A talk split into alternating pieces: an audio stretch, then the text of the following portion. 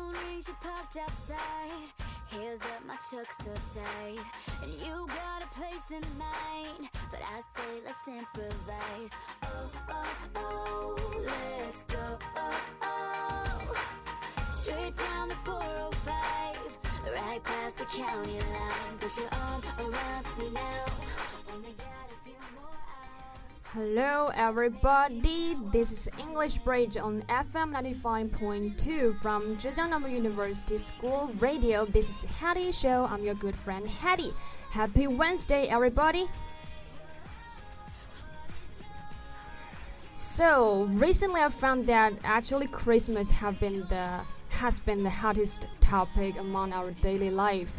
It seems like um, it's been 10 days before it's real coming, but we already got hot air of Christmas.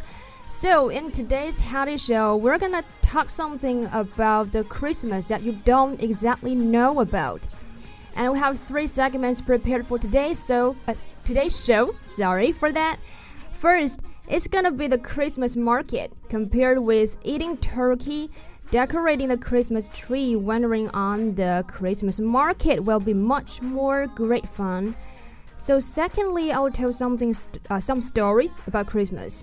And third, some misunderstandings about Christmas. So, let's get it started.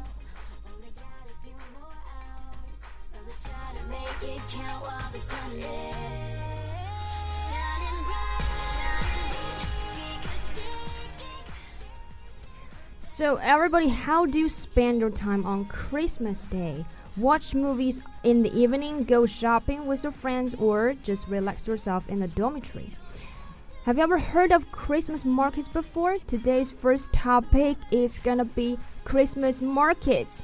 So, um, here's something you do not really know about Christmas market. That is, actually, Christmas market is a kind of street market associated with the celebration of Christmas during the four weeks of advance. And the market sells food, drink, and seasonal items from open air stalls, accompanied by traditional singing and dancing. Wandering in the street, you just need to enjoy yourself completely, eating and drinking what you like. Sounds really great, right? So let's get to the first Christmas, ma- Christmas market in Europe now.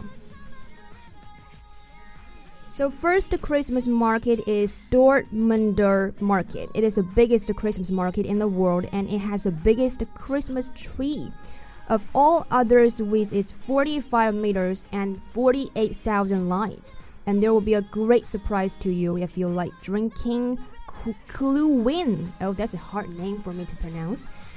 So, um, and the next Christmas market is Bath Christmas Market. It is not just a distinctively British Christmas market, but a very local one too, as more than 87% of the stall holders are businesses from Bath and the surrounding area. The stall holders or makers, in other words, are a large part of what makes the Bath Christmas market so special with each one carefully selected to give you the best shopping offer possible. From handmade wooden toys and crafted candles to tasty cheeses and funky jewelries, you'll be able to find something for everybody on your Christmas gift list.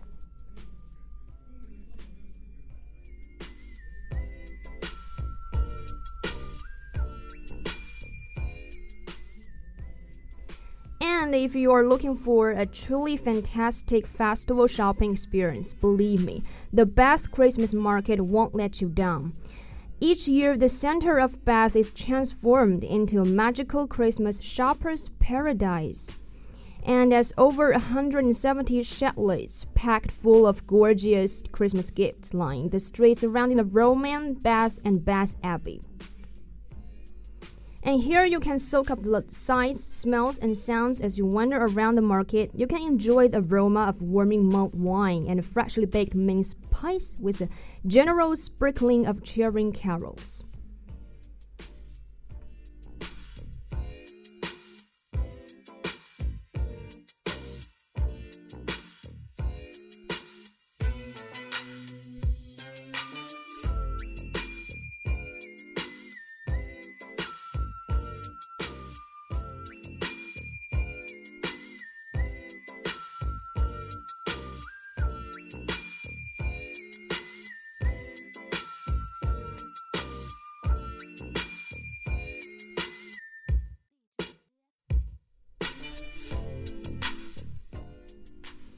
So the third part of our trip is a Frankfurt Christmas market, which is located in Birmingham, with great food, warming drinks, and traditional gifts and live music.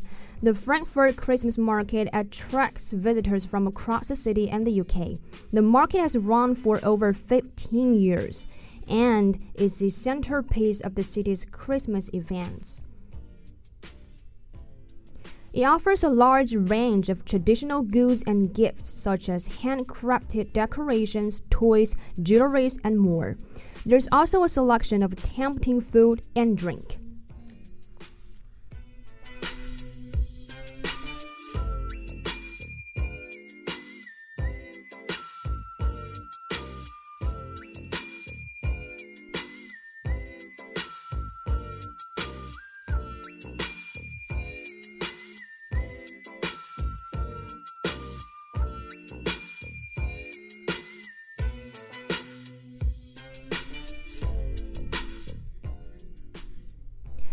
So let's move on to another place called Winchester Christmas Market.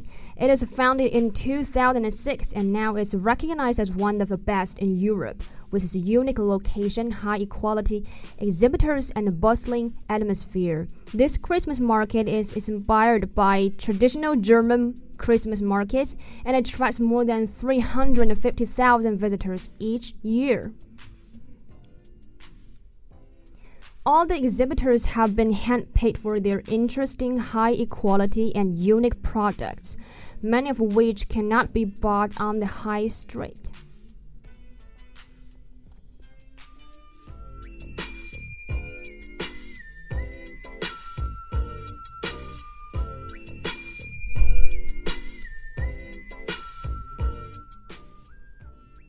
Comes to the food and drink at the Christmas market, there will be a lot of choices. You'll find Chile selling festival favorites.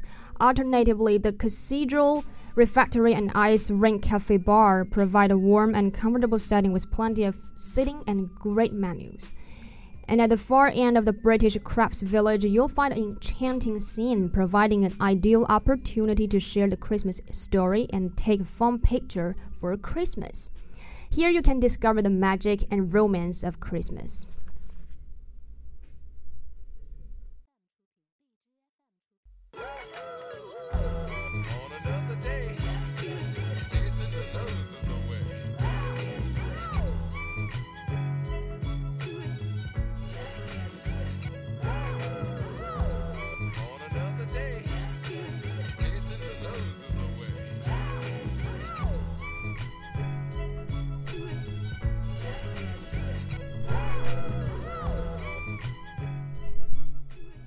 Okay, here comes to our second part. That is five things you do not know about Christmas. So, what is it going to be the first one? The first one is that Santa Claus actually is one of the most powerful superheroes in the world. When talking about superheroes, what is in your mind? Iron Man, American Captain, or Spider Man? You never think of Santa, right? But according to a research, there are 2,106 million children under the age of 18 in the world. So if you do the math, it works out to about 842 million stops that Santa would have to make on Christmas Eve, meaning he would have to travel about 221 million miles in total.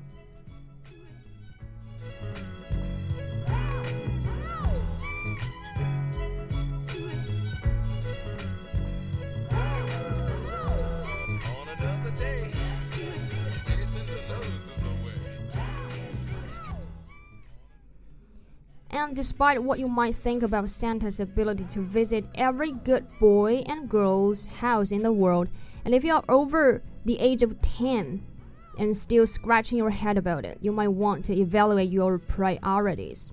Well, I'm just joking. It's not as um, astronomical of a feat as you might think. Technically, Santa will have 34 hours to complete his task thanks to the international date line and according to the US Department's research, his sleigh would travel most at the speed of the light, assuming he only visits 800 million houses over the entire globe.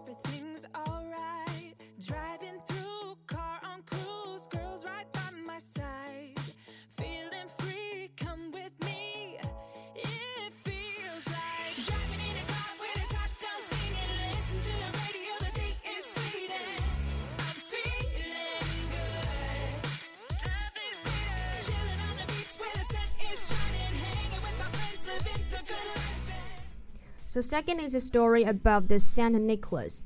Sure, you probably knew that Santa Claus came from Saint Nicholas, a Christian bishop living in the 4th century AD. Saint Nicholas gave away his abundant inheritance to help the needy. But do you know why we should put stockings to receive gifts?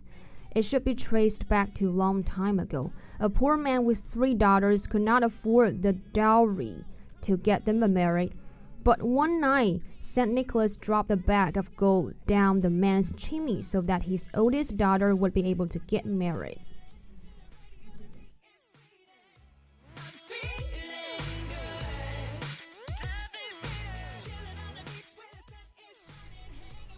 And actually, the bag has fell into a stocking that was drying by the fire.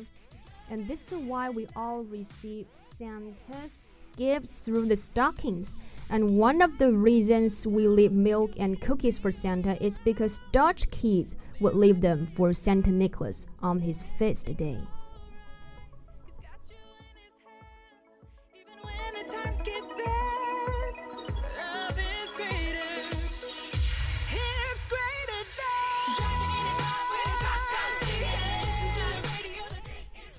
Well, the next one is about Santa's zip code.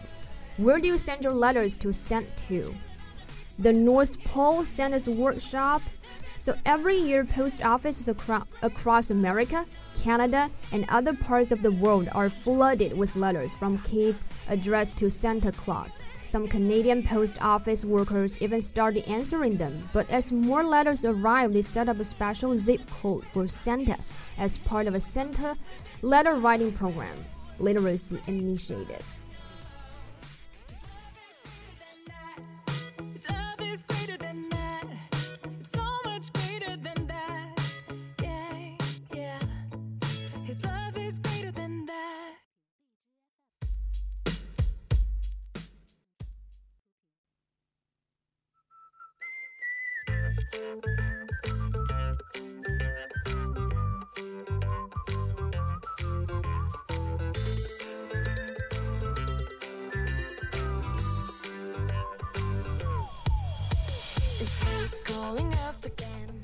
So what about the last one?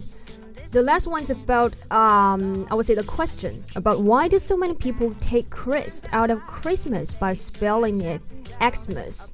I refuse to say or write Xmas. Do you know how many times I've heard people say this? At least 600.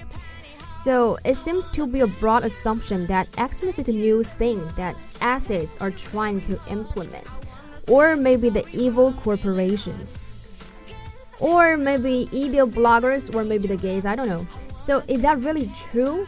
Well, for hundreds of years, X literally re represented Christ in religious writings. X is a Greek letter, Chi, first letter of Greek, or Christ. So, literally, Christmas and Xmas are the exact same, same thing. I know Walmart has ruined a lot of Christmas, but this one cannot be pinned on them.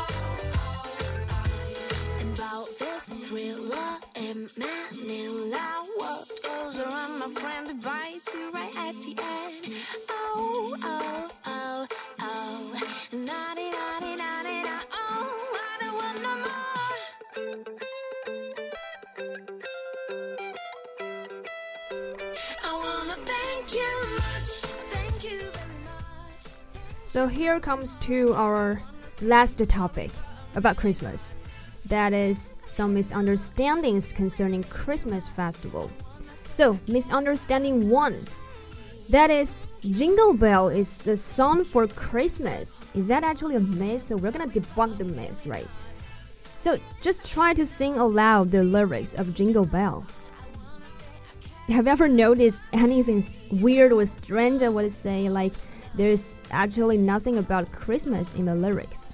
So, um, I guess it would have something to do with Christmas, but actually, some there are um, some lyrics about hooking up with Miss Fanny Bright, and I guess that's kind of Christmassy. Actually, it is originally a Thanksgiving song. James composed the song in 1850 and it was meant to be a Thanksgiving song. Jingle bells were on all sleighs no matter what time of winter because it helped riders not collide with other sleighs. In other words, Christmas stole the song from Thanksgiving.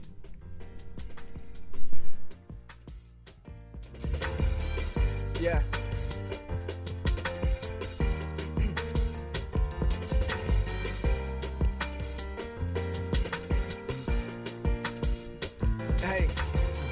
Spinning in circles, live my life without rehearsal. If I die today, my nigga, was it business? Was it personal?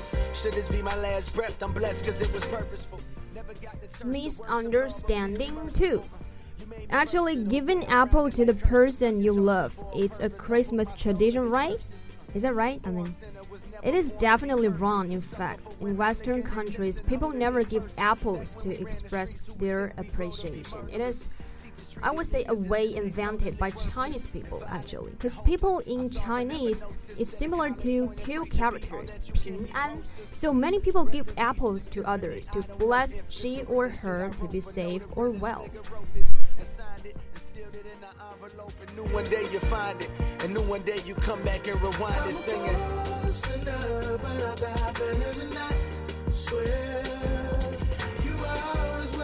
Needed you to be, whether you were there.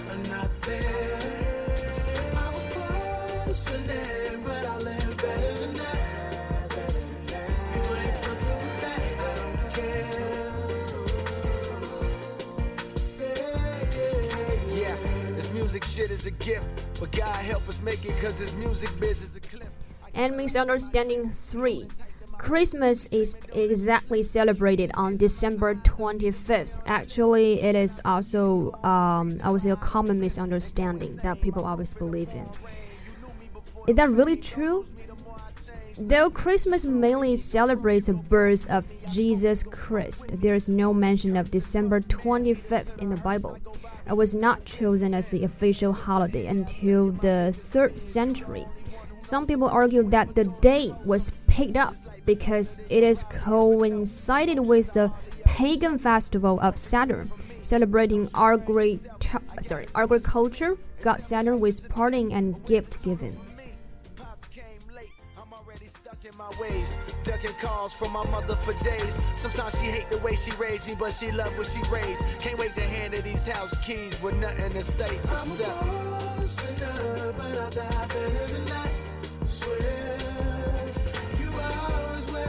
needed you to be, whether you were there or not there.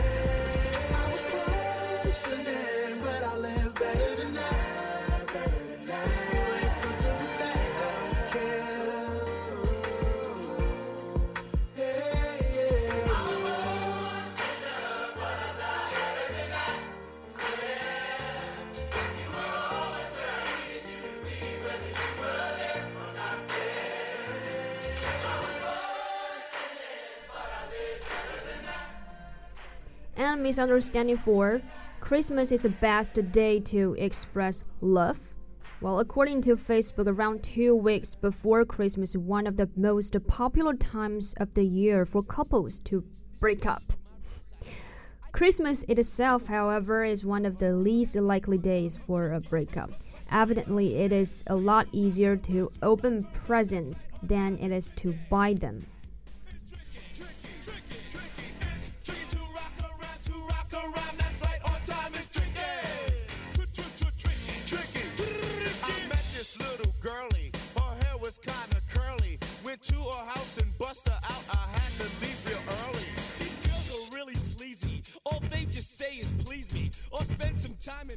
And here comes to the misunderstanding five. Turkey is the exact food. Um, I would say favored by most people, but uh, the dinner debate rages on. Searches for ham and turkey both spike during the month of December, according to Google Trends data. Though it is nowhere near how frequently turkey is hunted for online in November. But despite the popularity of both festival entries, spiral cut hams remains the mo uh, sorry the more popular choice for a Christmas table. In 2013, Americans bought oh my god, it's a huge number. 318 million pounds of ham during November and December, or 50% of their annual total consumption. So actually hamburger is the most popular food in Christmas festival.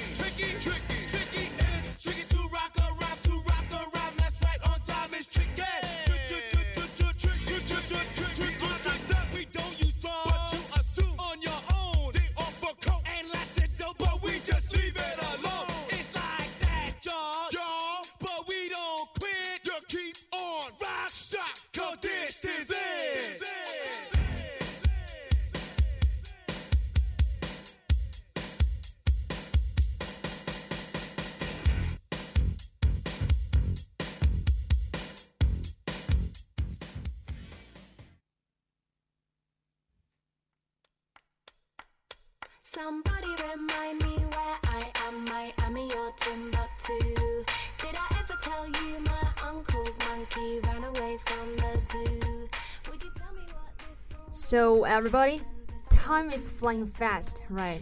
I think you got the same feeling as me. So whenever I sit, I'm sitting in a studio, I always think that how come the Hattie show is always so short for you guys? So um, I hope because Christmas is um, I was already coming because already uh, it- it's still. I mean, uh, 10 days before is real coming, but as we said before, we already got a hot air of Christmas festival around us. So I hope today's Howdy Show is gonna be a precious gift for you guys. And uh, uh, let's just do a reviewing, right? Like uh, today's episode, we talked something about the uh, something. I, I think it's weird because something a lot of people do not know exactly about Christmas festival, and uh, we kind of putting inside ourselves some knowledge about that. So, um, I hope you guys all have a great Christmas festival, like in 10 days, I guess. And uh, this is Howdy Show from English Bridge. I will see you next time. And then out of blue, this cruise is losing altitude.